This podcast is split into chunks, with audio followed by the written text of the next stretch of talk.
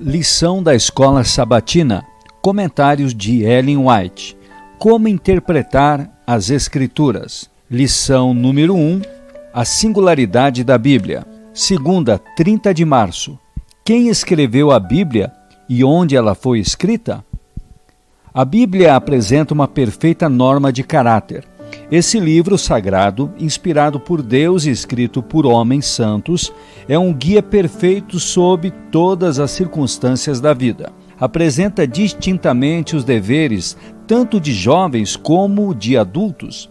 Adotada como guia da vida, seus ensinos dirigem a alma para cima, eleva o espírito, melhora o caráter e dá paz e alegria ao coração. Deus confiou ao homem finito o preparo de sua palavra divinamente inspirada.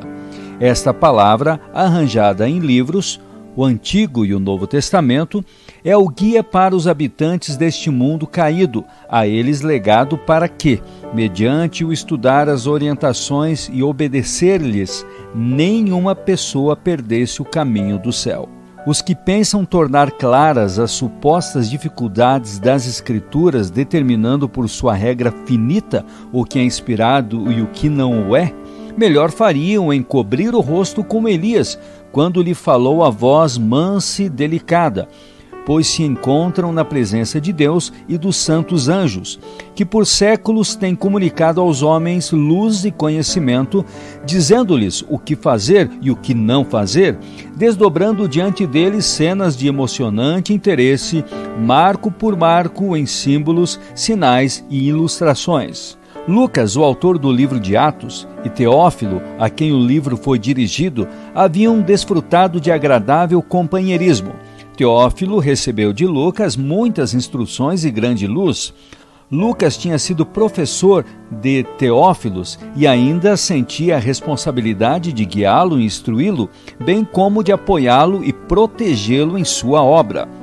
Naquele tempo, era costume que um escritor enviasse seu manuscrito para que alguém o examinasse e criticasse. Lucas escolheu Teófilo, um homem em quem confiava, para realizar essa importante obra. Primeiramente, ele dirigiu a atenção de Teófilo para o relato da vida de Cristo apresentado no livro de Lucas, que também havia sido enviado a Teófilo pelo mesmo autor.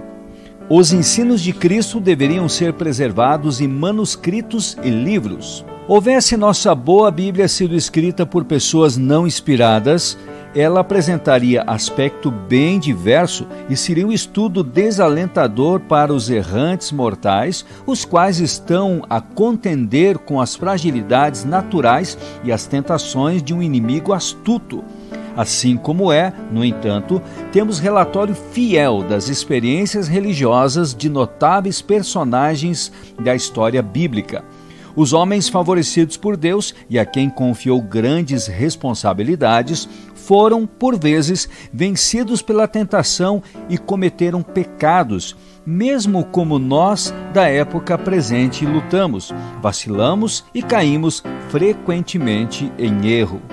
É, porém, animador para nosso coração desfalecido saber que, mediante a graça de Deus, eles puderam obter novo vigor para se erguerem outra vez acima de sua má natureza, e lembrando-se disso, estamos, por nossa vez, prontos a recomeçar o conflito.